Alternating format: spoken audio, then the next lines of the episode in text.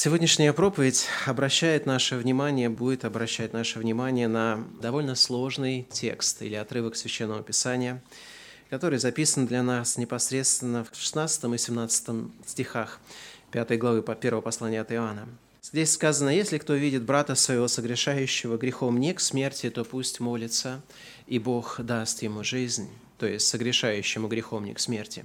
Есть грех к смерти. Не о том говорю, чтобы он молился, Всякая неправда есть грех, но есть грех не к смерти. Наверное, любой человек, который читал послание от Иоанна, это послание, сталкивался с этим текстом и задавал себе вопрос, о чем здесь говорится. И какое-то время назад я тоже получил вопрос одной сестры, которая написала мне и сказала, вот в моей голове не очень укладывается грех к смерти и грех не к смерти. Что это значит? Сама формулировка, мне кажется, не очень понятна, и словно устанавливается градация грехов по их тяжести. За этот смерть, а этот простителен, то есть покаялся и живи дальше. Жутко звучит. О какой смерти идет речь, духовной или физической? Деяние 5 глава «Ложь Анании и Духу Святому» была расценена как смертельный грех. И воистину, а, вот эти вопросы, они так или иначе напрашиваются, когда ты читаешь эти стихи. И я хочу сегодня, по милости Божией, предпринять вот это вот усилие, попытку, чтобы объяснить максимально ясно, сделать доступным этот текст. Ну, что мне кажется, такие сложные как раз тексты, они на самом деле испытывают наше богословие, наше богопознание. Хочу сначала обратить ваше внимание на контекст. Знаете, что такое контекст? Да? Это то, где текст находится, в чем он лежит. Контекст первого послания от Иоанна заключается в том, что первое послание – это послание, которое содержит много разъяснительных формулировок. Мы постоянно читаем такие фразы «если то», «если а», или же «если тот кто», «всякий кто» и тому подобное – если вы читали первое послание от Иоанна, вы знаете, что, в принципе, это послание почти построено на вот таких тут разъяснительных комментариях, которые дают своего рода такие тесты. Да? Вот если одно есть, тогда можно из этого сделать следующее заключение. Если другое есть, тогда следующее заключение и так далее. И Иоанн затрагивает вопросы правильной веры, что он говорит о том, во что мы должны верить, и он затрагивает то, что называется в богословии чистым богословием.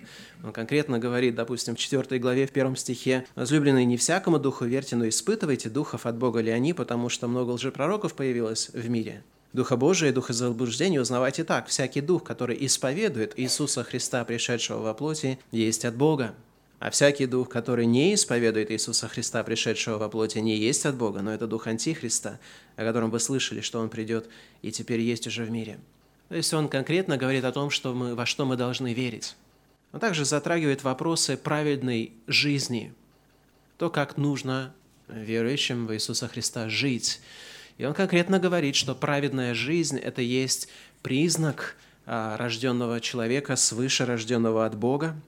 И Всякий пребывающий в Боге, в Нем, не согрешает, всякий согрешающий не видел Его, не познал Его. Сказано в 7 стихе 3 главы, «Да не обольщает вас никто. Кто делает правду, тот праведен, подобно как Он праведен». Иными словами, Иоанн заинтересован в том, чтобы обращать внимание не только на нашу веру, но и на нашу праведную жизнь. И более того, он а, из праведной жизни обращает особое внимание на то, как мы относимся друг с другом. Он затрагивает тему правильных отношений. И он очень много говорит о том, что признак, опять же, рожденного свыше человека – это и есть любовь к братьям, любовь во Христе, любовь к людям. Иоанн конкретно вот эти вот вещи затрагивает с какой целью? Ну, у Иоанна есть определенная цель для этого послания. Он прежде всего хочет, чтобы люди действительно имели абсолютную уверенность в том, что верующие в Иисуса Христа имеют жизнь вечную. Иными словами, мы бы сказали, Иоанн хочет, чтобы мы с вами четко знали, что мы с вами спасены, что у нас есть жизнь вечная. Мы даже читали в пятой главе о том, что имеющий сына имеет жизнь, не имеющий сына не имеет жизни. Сие написал я вам, верующим во имя Сына Божия, дабы вы знали, что вы, веруя в Сына Божия, имеете жизнь вечную. И он как раз делает вот эти вот тесты, которые позволяют нам определить, кто из числа верующих истинно знает Бога, для того, чтобы мы с вами пришли к полной уверенности жизни во Христе, к полной уверенности того, что мы с вами знаем Бога. Он не пишет это для того, чтобы запутать нас, для того, чтобы напугать нас.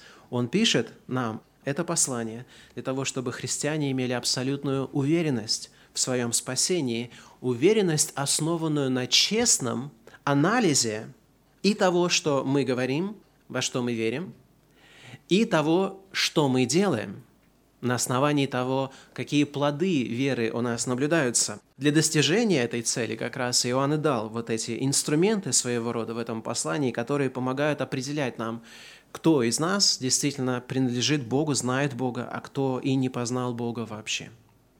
Посмотрим еще раз на этот текст в свете вот того, что мы с вами только что сказали.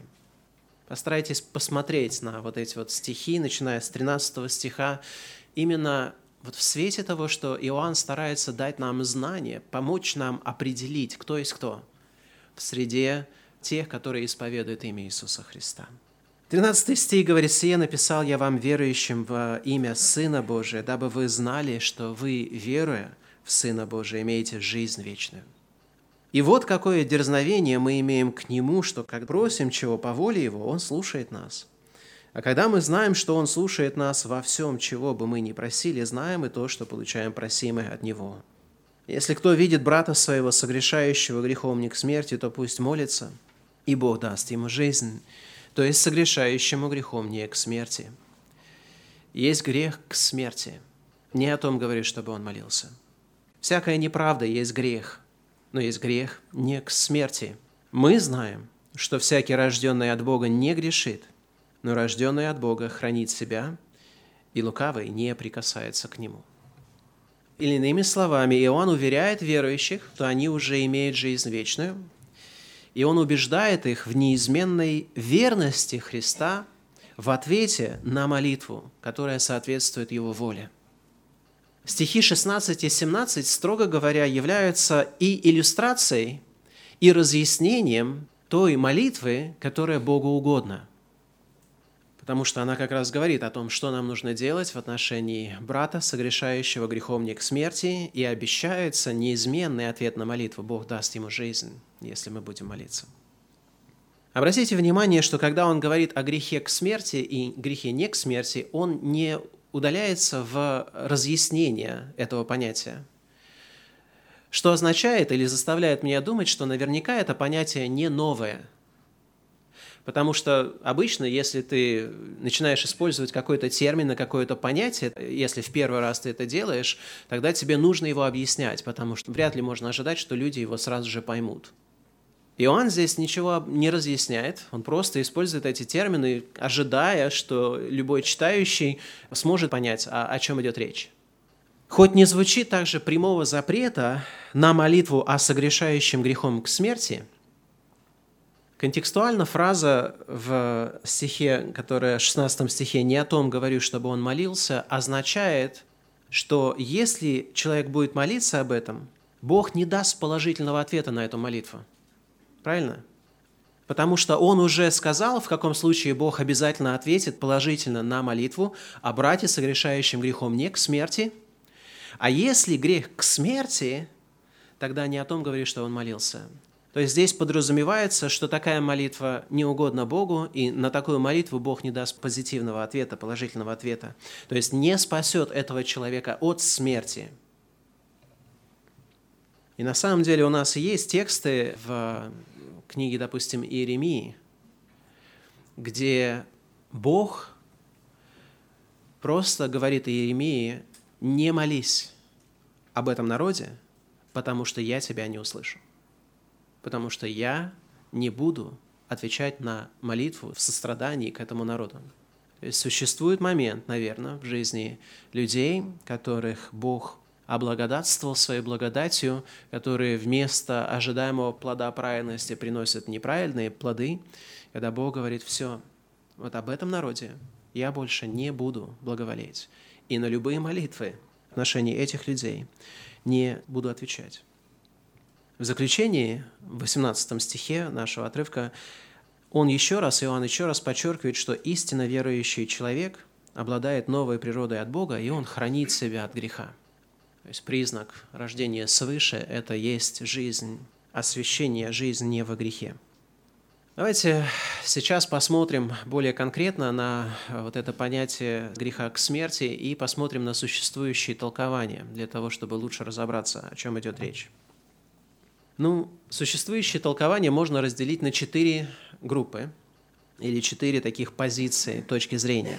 Первая позиция предполагает, что здесь речь идет о верующем человеке, который согрешает или совершает смертный грех. Смертный грех – это грех, который уничтожает Божью благодать в человеке.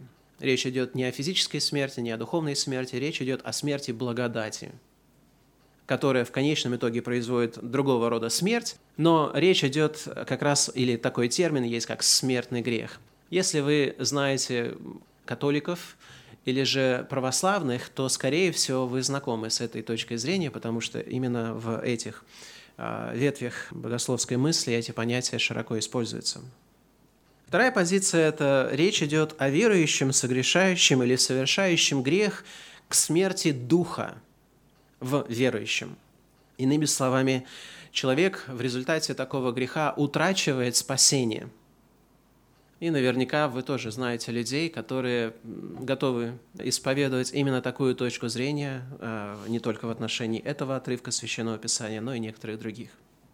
Третья точка зрения говорит, что речь идет о верующем человеке, который совершает грех к смерти тела – в результате чего он теряет свою физическую жизнь, но сохраняет при этом спасение.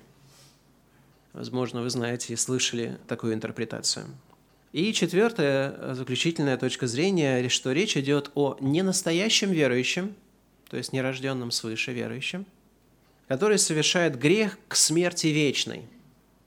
Иными словами, он утрачивает не спасение, а он утрачивает возможность приобрести спасение – Давайте посмотрим более детально на каждую из этих вот позиций. Потому что я уверен, что, наверное, а, здесь есть люди, которые придерживаются одной из четырех. Первая позиция отражает учение, как я сказал, которое распространено в католицизме и в православии, о так называемых смертных грехах. Их тоже называют главными грехами, или же называют их порочными страстями – Обычно есть э, даже списки, особенно в католицизме, о семи смертных грехах, может быть, вы слышали. В православии, восточной традиции используется иногда семь смертных грехов, а списки составляются по семи, иногда по восьми смертных грехов. Согласно э, этому учению, смертные грехи, они уничтожают Божью благодать в человеке и требуют таинства исповеди, покаяния – для восстановления в состоянии благодати и надежды на спасение.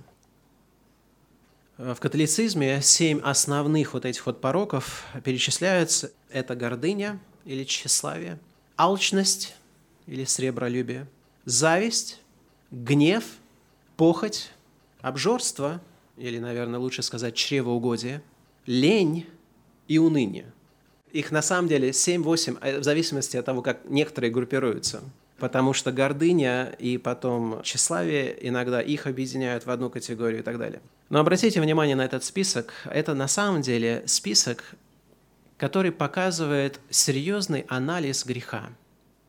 Вот эти грехи, их не просто выделяют как главными, не потому что просто вот кто-то решил вот как-то самостоятельно сказать, ну вот эти вот грехи, они главные, другие это не главные какие-то грехи. Причина, почему их называют главными, потому что они на самом деле, являясь сами грехами, порождают еще больше грехов. Каждое из этих состояний, оно в человеке провоцирует больше других грехов. В православной традиции смертными рассматривается любой грех, который отделяет человека от Бога, лишает благодати и губит его душу, если человек не имеет покаяния. Святитель Игнатий Брончанинов говорит о смертных грехах так. «Если кто умрет в смертном грехе, не успев покаяться в нем, его душа идет в ад, ей нет никакой надежды на спасение». Сравнивают смертные грехи как камни и песчинки. Смертные грехи – это камни, если человек с камнем попадает в воду, то этот камень будет его тянуть на дно, он утонет.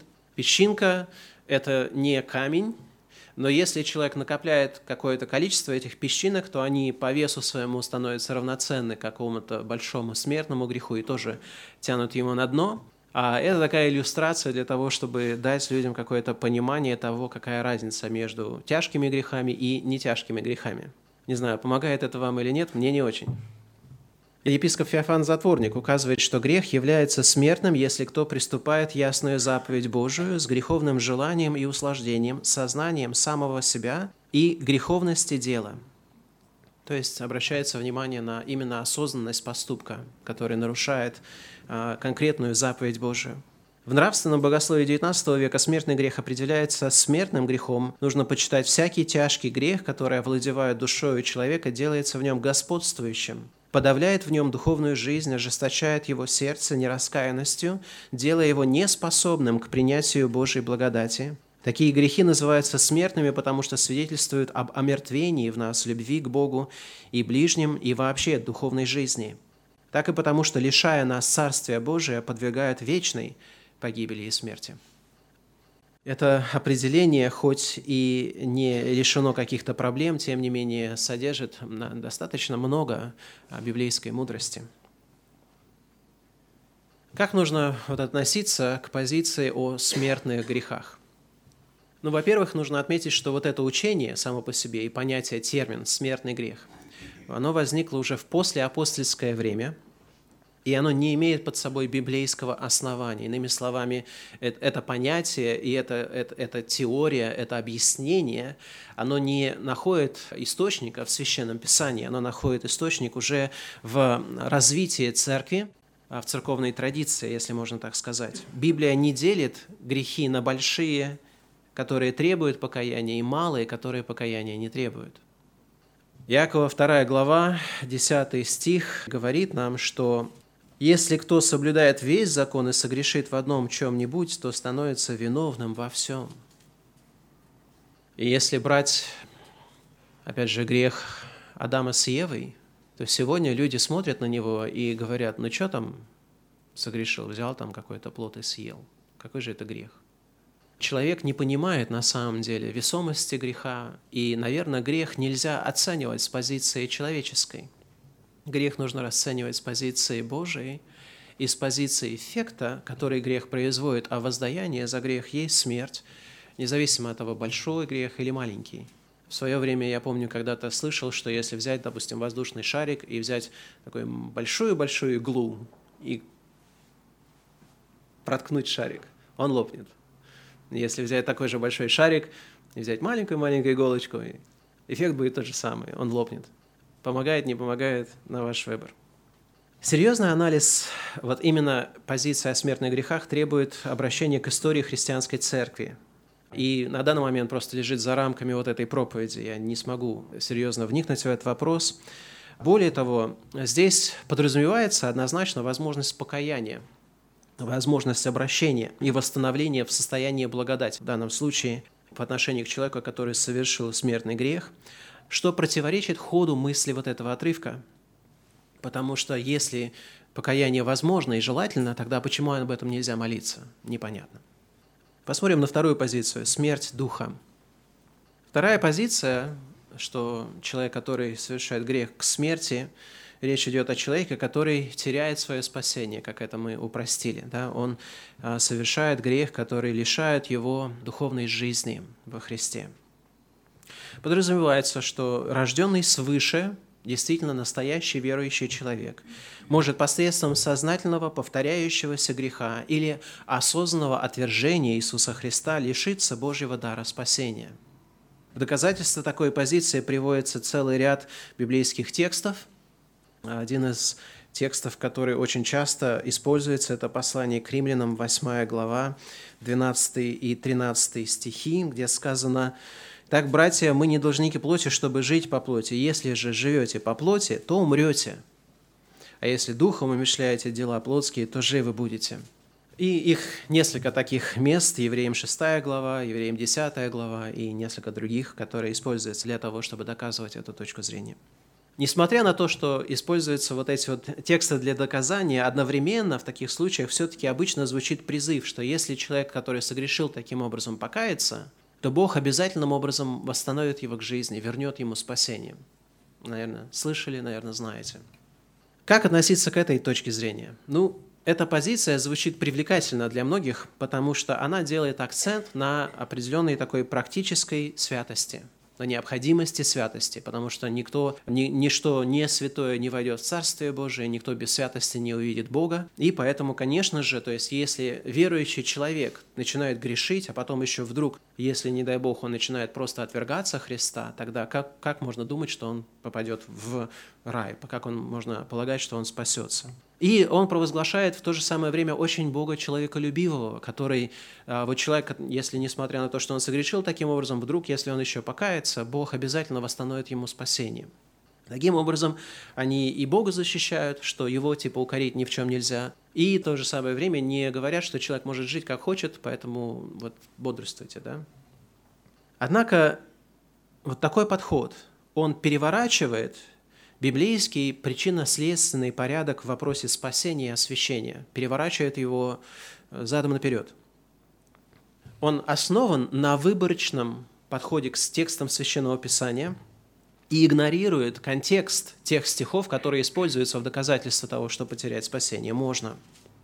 Тот же самый отрывок в послании к римлянам 8 главе о стихах, которые говорят, если ты, значит, будешь жить по плоти, то умрешь.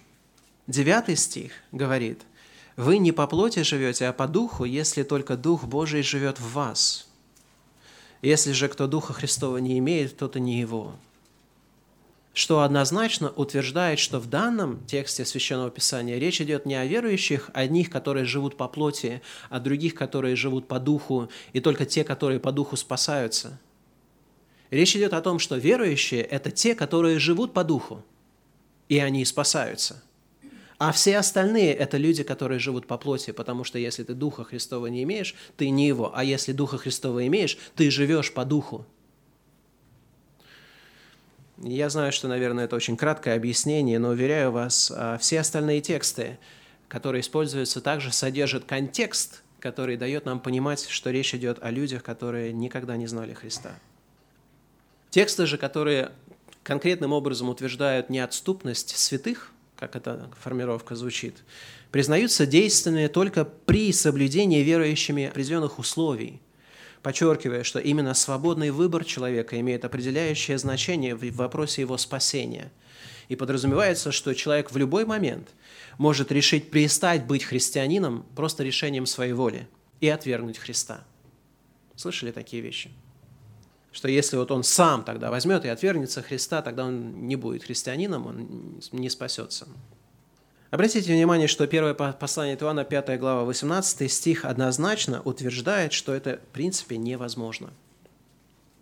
18 стих говорит, мы знаем, мы знаем, то есть это предмет того, что мы наверняка знаем. Да, он не просто говорит, мы предполагаем или мы, мы верим, мы думаем. Он говорит, мы знаем. Это абсолютный факт, что всякий рожденный от Бога не грешит, но рожденный от Бога хранит себя, и лукавый не прикасается к нему. Как на основании этого текста можно утверждать, что рожденный от Бога умрет в результате греха, я просто не могу понять. Для этого просто нужно вот этот стих выбросить из Библии. Нужно выбросить другие тоже стихи, которые утверждают, что признак рождения свыше – это есть наша победа над грехом. Мы уже прочитали в пятой главе, что всякий, рожденный от Бога, четвертый стих, побеждает мир.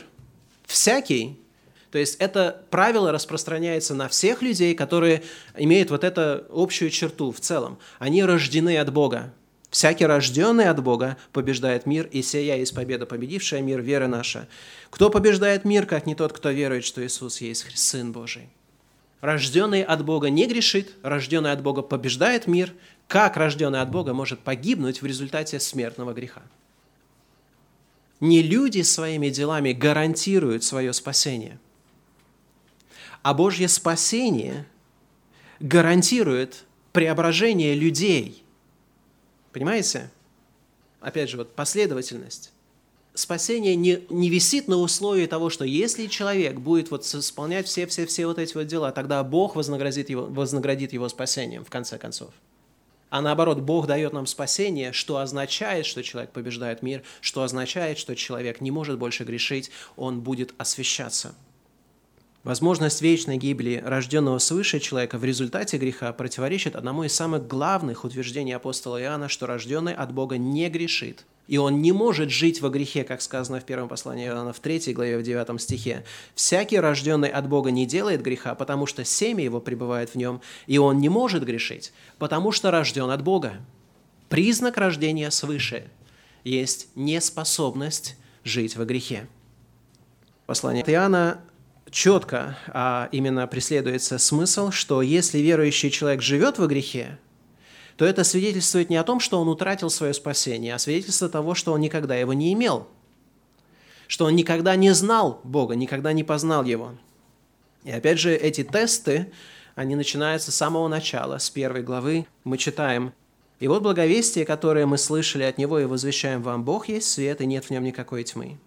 Если мы говорим, что имеем общение с Ним, а ходим во тьме, то мы лжем и не поступаем поистине. То есть есть люди, которые говорят, я хожу во свете, но в жизни ходят во тьме. Проблема заключается не в том, что они говорят, а в том, что они лгут. Да, то есть они, их слова не соответствуют истине, они никогда не познали света. Кто знает Бога, но согрешает, тот не познал Бога. Спасение по своей сути есть изменение природы человека – и сказано, мы не можем грешить, потому что рождены от Бога, у нас поменялась природа наша, которая обязательно в свое время проявляет праведные дары, дары Духа Святого. Приобретение же только внешних признаков христианской жизни не делает человека истинным христианином. Это понятно любому человеку, даже который не изучал богословие. Рано или поздно его невозрожденная природа, жаждущая греха, должна проявить себя в удовлетворении своих греховных потребностей.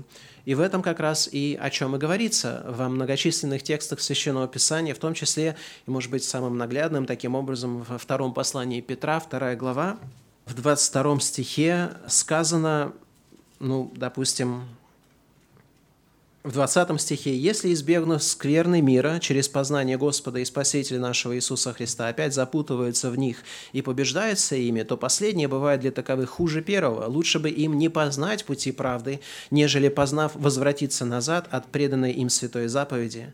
Но с ними случается, по верной пословице, «Пес возвращается на свою блевотину, и вымытая свинья идет валяться в грязи». Очень наглядным образом сказано, что проблема с этими людьми заключается в том, что они омылись, но по природе остались свиньей. А свинью сколько ты не купай, она все равно пойдет в грязь. Так и люди, которые приобретают внешний вид благочестия, но мы же не знаем истинной природы. Истинная природа открывается при правильной провокации, и это наступает иногда в разное время для людей. Это означает, что человек – не более может сделать, сделав решение перестать быть христианином, чем усилием своей воли родиться свыше, родиться от Бога. Понимаете? Спасение есть изменение нашей природы. И как человек, грешник, мертвый в своих грехах и преступлениях, не может просто сказать, дай-ка я сейчас рожусь, э, рождусь свыше. Или как правильно, рожусь свыше. Я никогда не говорил это от первого лица, потому что никто так не говорит. Бог рождает человека свыше. Также и верующий человек, истинно рожденный от Бога, не может сказать, дай-ка я сегодня перестану быть рожденным от Бога. Это, это невозможно, потому что нам не дано менять свою природу. Бог меняет нашу природу. Следующая позиция – это позиция, которая говорит грех к смерти. Это есть грех, который заканчивается физической смертью, смерть тела.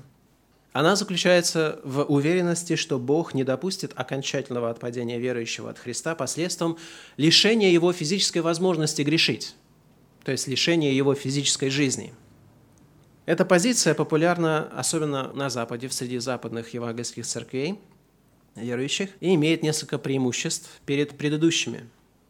Мы знаем, что именно посредством физической смерти Бог действительно спасает людей от погибели вечной – мы это знаем, правильно? Где мы, на основании чего мы это знаем? На основании первого послания Коринфянам 11 главы есть очень конкретное утверждение, которое не дает никаких сомнений, не оставляет никаких сомнений, что человек верующий, и Бог для того, чтобы сохранить этого человека для своего царствия, лишает его физической жизни. Речь идет о неправильном, недостойном участии в причастии. В 30 стихе сказано, а, или 29 стих, «Кто ест и пьет недостойно, тот ест и пьет осуждение, себе не рассуждая о теле Господнем». Оттого многие из вас немощны, больные и немало умирает. Ибо если бы мы судили сами себя, то не были бы судимы, будучи же судимы, наказываемся от Господа, чтобы не быть осужденными с миром. Посему, братья мои, собираясь на вечере друг друга ждите. Сказано, будучи же судимы, наказываемся от Господа для того, чтобы не быть осужденными с миром, то есть не подвергнуться той же самой погибели с миром. История Анании и Сапфиры – для людей, которые придерживаются этой интерпретации, может служить наглядной иллюстрацией такого строгого действия Бога в отношении намеренно согрешающих против Него. А другой, другая причина, почему эта интерпретация привлекательна, потому что единственное место, еще одно, где Иоанн использует фразу «к смерти», находится в Евангелии от Иоанна в 11 главе, в 4 стихе, когда речь идет о Лазаре, и его ученики спрашивают о нем, и он говорит, это болезнь не к смерти, но к славе Божией. И, понятное дело, там речь идет действительно о физической смерти Лазаря. Слово «брат» в такой интерпретации воспринимается самым таким ну, естественным образом, как верующий брат, член тела Христова, и подразумевается в то же самое время возрожденный человек. Однако вот при всей привлекательности тоже этой позиции – все-таки здесь есть вещи, которые оставляют вопросы. Никто из людей, которые говорят о том, что грех к смерти означает грех к смерти тела, физической смерти, не может дать конкретных параметров того, какой грех является к смерти. Никто не знает. Обычно люди, которые его объясняют, говорят, а так как мы не знаем, какой грех к смерти или не к смерти, да, потому что нет такого списка, нет каких-то таких сознательных вот категорий, то вот, вот если ты вот это вот делаешь, тогда Бог еще тебя хранит живым, а если другое, тогда нет, потому что нет таких списков. Они поэтому говорят, что на самом деле нужно просто молиться о всех братьях и сестрах, которые согрешают, потому что Бог милостив и так далее и подобное. А если он умер, ну, значит, вот и был грех к смерти, да? а значит, не, нечего молиться об умершем. Такое прочтение, на мой взгляд, оно старается запихнуть вот этот вот текст в привлекательную для нас позицию. Иоанну не нужно было бы указывать на разницу между грехами, чтобы научить христиан просто молиться о согрешающем брате. Зачем добавлять и квалифицировать грех к смерти, грех не к смерти? Просто можно было сказать, видишь, брат согрешающий, молись о нем. Не нужно было вот это многое такое утруждение. Что касается слова «брат», то необходимо ответить, что этот термин сам по себе не определяет однозначно, рожден ли человек свыше или нет – можно просто взять несколько посланий. Послание евреям, 3 глава, 12 стих, послание, второе послание к фессалоникийцам, 3 глава, 2 стих, где показывается, что когда человек обращается к верующим, ну, к церкви, да, к членству, такому собранию, да, просто используется слово «братья», «святые» или еще что-то, но потом также подразумевается, как и апостол Павел говорит, не во всех вера. И он старается внушить людям, которые называют себя телом Христа, которые исповедуют, устно говоря правильные вещи, он говорит, вы исследуете самих себя. Верили вы? Потому что возможно, что человек, находясь среди числа верующих, которого верующие называют братом или сестрой, на самом деле не знает Христа и таковым не является – но в защиту также хочется сказать, что в этом тексте, когда говорится о грехе к смерти, не говорится, что брат совершает грех к смерти. Обратили внимание? Смотрите 16 стих еще раз. «Если кто видит брата своего согрешающим грехом не к смерти, то пусть молится, и Бог даст ему жизнь, то есть согрешающему грехом не к смерти». Потом следующая фраза, она не имеет строго прямого отношения. Он просто говорит, есть грех к смерти – не о том говорю, чтобы он молился. Хоть, наверное, здесь, в принципе, тоже подразумевается, что речь идет, опять же, о верующих людях, которые исповедуют имя Иисуса Христа. Действительность того, что среди числа верующих есть а, люди, которые не знают Бога, это одна из самых страшных действительностей в Священном Писании. Оно имеет отражение в притчах Иисуса Христа, Оно имеет отражение в посланиях и в деяниях апостолов. Иуда, в конце концов, был среди самых привилегированных людей на земле и был сыном погибели, как сказано о нем. Четвертая позиция говорит, что речь идет о смерти духовной, то есть о потере возможности обрести спасение. Эта позиция отражена в баптистском вероисповедании 1689 года. Молиться следует о позволительном и о людях, живущих сейчас, а также о тех, которые будут жить в будущем. Нельзя молиться ни за умерших, ни за тех, о ком известно, что они согрешили грехом к смерти. Грех к смерти в данном случае совершается людьми, которые по всем внешним признакам можно было бы назвать братом, но которые, несмотря на то, что получили огромные духовные преимущества через познание Слова Божия и причастность к проявлениям Духа Святого, являемого в Церкви Христа, осознанно отвергают Господа, в результате чего человек навсегда утрачивает возможность покаяться и обратиться ко Христу. И эта позиция абсолютно соответствует всем текстам Священного Писания и удовлетворяет требованиям вот контекста нашей главы. И эта позиция подтверждается текстами, как, допустим, послание к евреям 6 глава.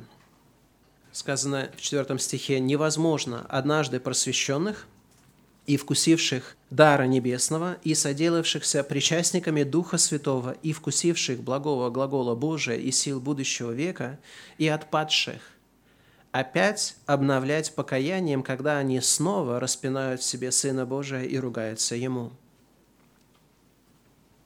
То есть здесь конкретно говорится, что это процесс необратимый.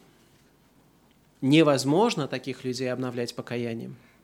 И потом, для того, чтобы не было ни у кого сомнений, о чем идет речь, следующие стихи конкретизируют, о чем идет речь. На примере иллюстрации, примере земли. Сказано «земля, пившая многократно, сходящий на нее дождь и произвращающая злак, полезный тем, для которых и возделывается, получает благословение от Бога. А земля, пившая многократно, сходящий на нее дождь и произвращающая терния и волчцы, негодна и близка к проклятию, конец которого – сожжение. Речь идет о том, что есть люди – которые обретают необыкновенные дары благодати, которые здесь называются следующим образом, и они действительно вызывают изумление в том, что это возможно человеку, который в конце концов гибнет. Но эти люди, они были просвещены, они вкусили дара небесного, они соделались причастниками Духа Святого, они вкусили благого глагола Божия, они вкусили сил будущего века – вот при всем том, когда человек получает вот такое количество благодати и потом отвергает Иисуса Христа, такого человека невозможно обновлять покаянием. Его невозможно к этому привести. Мы знаем, что в Евангелии от Матфея Слово Божие говорит о том, что есть один грех, который не прощается человеку. И когда сказано «есть один только грех», это означает, что когда мы сталкиваемся с ситуацией, где грех не прощается, речь идет именно об этом грехе – Потому что Слово Божие конкретизирует, оно говорит, есть только один грех, который человеку не прощается. Это есть хула на Духа Святого. И согласитесь, человек, который приобрел столько благодати, в конце концов говорит Духу Святому своего рода, замолчи, я не хочу больше этого слышать, я отвергаю эту истину, он совершает грех, который необратим. Он закрывает для себя возможность покаяния. Потому что покаяние дается человеку только через или при содействии Духа Святого. Отвергаясь Духа Святого, человек в буквальном смысле лишает себя возможности покаяться. Человек не может искусственным образом сам себя заставить покаяться. Это есть дар Духа Святого. Это есть действие Духа Святого в человеке.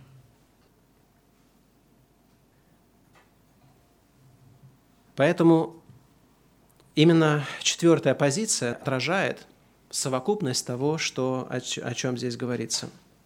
Если вдуматься, то вот эта позиция, она вбирает в себя все предыдущие.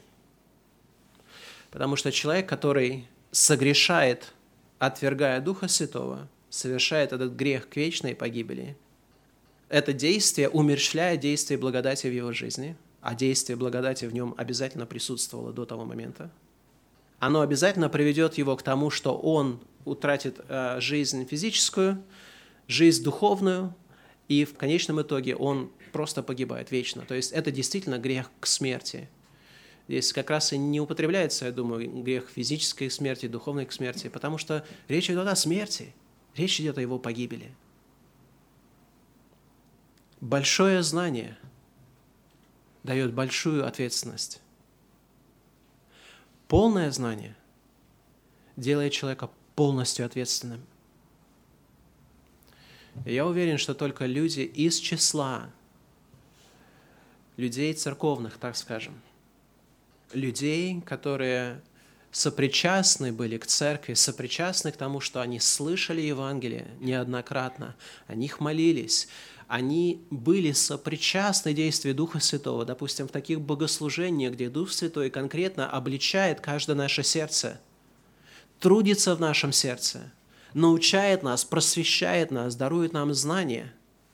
Именно из среды таких людей, в конце концов, появляются люди, которые, как земля, которая пьет многократно, сходящий на нее дождь, в конце концов производит тернии волчцы. Это все, что она производит – Потому что все другие плоды праведности – это был просто внешнее подражание христианству. Это не было действительным плодом праведности, плодом Духа Святого. Но этот текст я имел вот целью вот объяснить, что такое смер- грех к смерти, и надеюсь, это стало более понятно. Я написал об этом ну, такую статью, которая будет опубликована на церковном нашем сайте – но этот текст на самом деле не о смертном грехе. Ударение и акцент этого отрывка не на грехе к смерти. Смотрите, что здесь сказано. «Если кто видит брата своего, согрешающего грехом не к смерти, то пусть молится, и Бог даст ему жизнь». Здесь, на самом деле, подчеркивается удивительная, на мой взгляд, удивительная сила молитвы верующих людей. Кто должен молиться? Понятное дело, верующий праведник, верующий человек, который находится в вере, который находится в правильном состоянии перед Богом.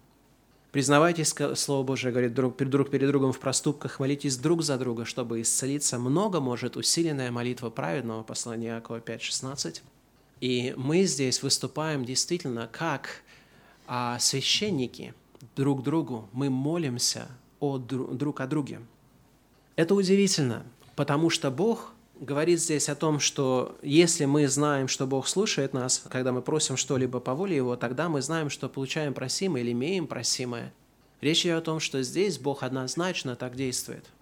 То есть, если вы видите брата во Христе или сестру во Христе согрешающую, правильный ход действий – это не то, чтобы, знаете, обидеться, если согрешают против вас, обозлиться, обругать, показать ему, как он неправ или как она неправа, Правильный ответ, когда вы сталкиваетесь с грехом в людях, молитесь о них. Мне кажется, что вот этот, этот рецепт, он так далеко как-то забыт, мы об этом даже и не думаем, когда мы сталкиваемся с грехом других людей. Как будто бы единственный способ бороться со грехом, который мы знаем, в лучшем случае это промолчать, в худшем случае это пойти еще, знаете, обоюдным, обоюдоострым мечом, значит, разрубить пополам – так, что потом не хотелось, и все. Слово Божие говорит, молитесь. Видишь брата согрешающего? Молись. Молись. Это то, что нужно делать. Именно это и нужно делать в первую очередь. И Слово Божие говорит, Бог даст ему жизнь. Это вас не, не сбивает с толку, потому что он согрешает грехом не к смерти, потом сказано «молись», и результат Бог даст ему жизнь. Зачем ему жизнь, если грех не к смерти? Ну, по логике вещей, правильно? Я бы ожидал, если бы согрешает грехом не к смерти, тогда делай что-нибудь. А если согрешает грехом к смерти, молись, и Бог даст ему жизнь. Но здесь так не сказано. Здесь сказано, он согрешает грехом не к смерти. То есть именно вот, когда мы уже понимаем, что такое грех смерти, мы понимаем, речь идет о настоящем верующем человеке, который согрешает. А все мы с вами много согрешаем. Тогда Слово Божие говорит верующим, молись, вот молитесь друг за друга, и Бог даст ему жизнь. Почему сказано «даст ему жизнь»? Потому что на самом деле нет греха не к смерти. Вы знаете это? Я знаю, что я заставлю вас думать. Сейчас опять только что сказал, что он согрешает грехом не к смерти, потом я говорю, что нет греха не к смерти. На самом деле мы-то знаем, что воздаяние за грех есть смерть. Мы знаем, что грех на самом деле всегда имеет вот эту убийственную силу в себе – Послание Якова говорит, в искушении никто не говори, Бог меня искушает, потому что Бог не искушается злом и сам не искушает никого, но каждый искушается, увлекаясь, обольщаясь собственной похотью. Похоть, зачавший грех, зачав рождает грех, а сделанный грех рождает что? Смерть. Это всегда так происходит. Вопрос. Почему тогда, когда верующий брат грешит – Почему можно сказать, что это не грех к смерти? Потому что всякий грех, он есть грех к смерти, он порождает грех. Здесь вот мы с вами сталкиваемся опять с самым удивительным, что есть для нас. Это есть Господь наш Иисус Христос. Причина, почему, когда змея греха укусывает и впускает свой смертоносный яд в верующего человека, почему этот яд греха, который в любых остальных случаях обязательно бы произвел смерть, почему он смертью не заканчивается для верующего человека? Потому что есть тот, который взял на себя смерть нашу. Он понес ее на кресте. Его зовут Иисус Христос. Он умер за нас.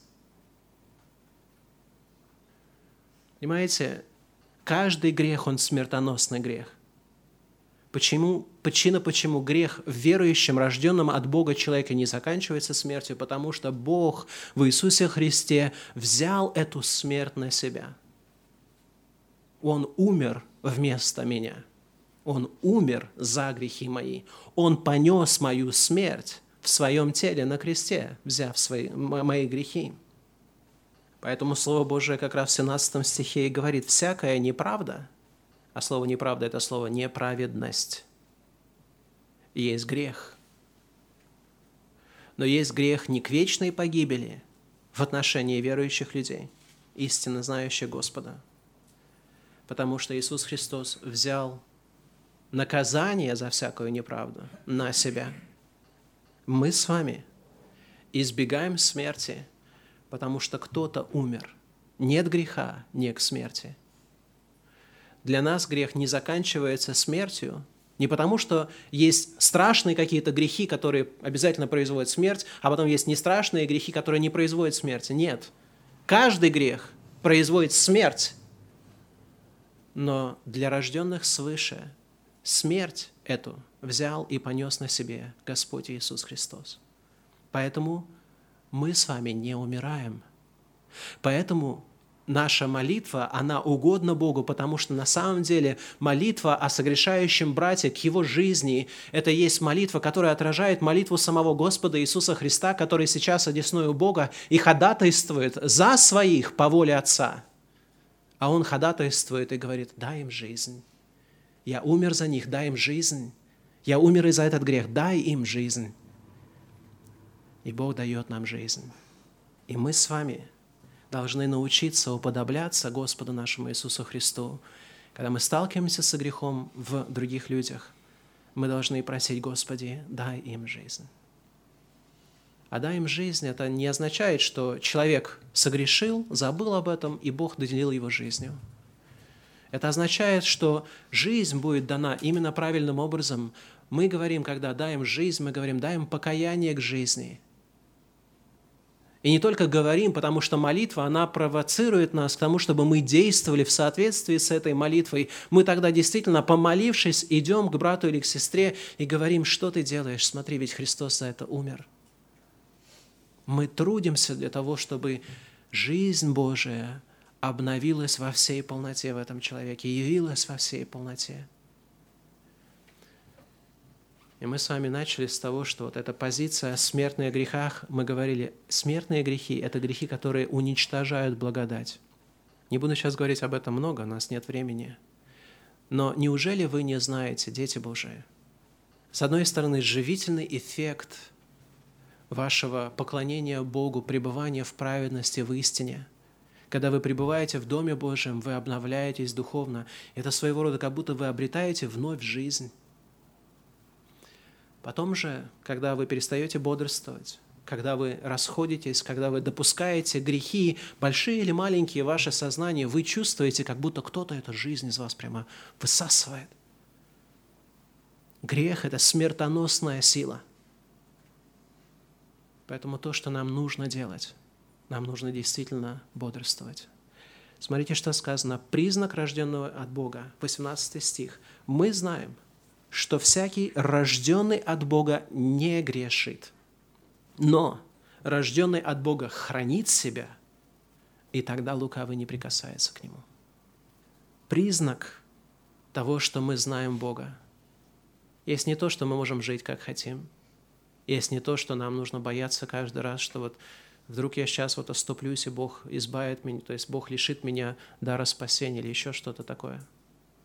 Признак заключается в том, что мы с вами освящаемся. В конечном итоге, если Бог спасает нас от грехов наших, то должен быть какой-то эффект. Наше спасение должно отражаться в том, что мы побеждаем грех – а если вы не побеждаете грех, если грех господствует над вами, если вы попускаете грех и начинаете в грехе находить свою радость и свое удовольствие, бойтесь. Потому что вот это состояние, оно может вас привести к такому состоянию, когда вы просто больше уже не способны будете и покаяться. У вас просто не будет даже к этому желания. Поэтому испытывайте себя, не надмевайтесь. Вы должны подтверждать свое спасение плодами Духа Святого. И я ничего нового не сказал. Я только сказал все, что вы уже хорошо знаете. Если вы, будучи верующим человеком, впали в согрешение, не отчаивайтесь, покайтесь, примите Божье прощение, обновите свое хождение пред Господом, принеся достойный плод покаяния, отражающий действенность вашей веры в Иисуса Христа, который пришел нас спасти народ свой от грехов их. Слово Божие не просто так говорит нам, если исповедуем грехи наши, то Он, будучи верен и праведен, простит нам грехи наши и очистит нас от всякой неправды. Это дается как обетование детям Божьим, чтобы мы никогда не отчаивались, согрешив, но всегда прибегали в покаяние. Если же вы, называя себя верующим человеком, грешите, и у вас нет покаяния, нет внутреннего отвержения греха, не обманывайтесь, не обманывайтесь. Вы, скорее всего, не знаете Господа, вы не рождены свыше, потому что рожденный от Бога не делает греха и не может грешить. Не в смысле того, что он не может никогда впасть в прегрешение, а в смысле того, что он не может вот, жить во грехе, как дома. Он должен каяться. Он должен каяться. Это признак рождения свыше, обязательное покаяние во грехе. Он должен отвергнуть его. Если вы заметили вашего брата или сестру во Христе согрешающими, это может быть ваш отец, это может быть ваши дети, это может быть ваш супруг или супруга, это может быть сотрудники, где бы, вы, где бы там ни было. Если вы знаете, что человек согрешил, молитесь о них. Молитесь об этом человеке. Молитесь и трудитесь, чтобы они обрели покаяние, обновились во Христе. Если человек согрешает открыто и постоянно, без покаяния, то Слово Божие говорит, что нам нужно прибегать к действиям церковной дисциплины, обличать его при свидетелях и обличать его потом перед церковью. Если церковь его не послушает, то да будет он отлучен.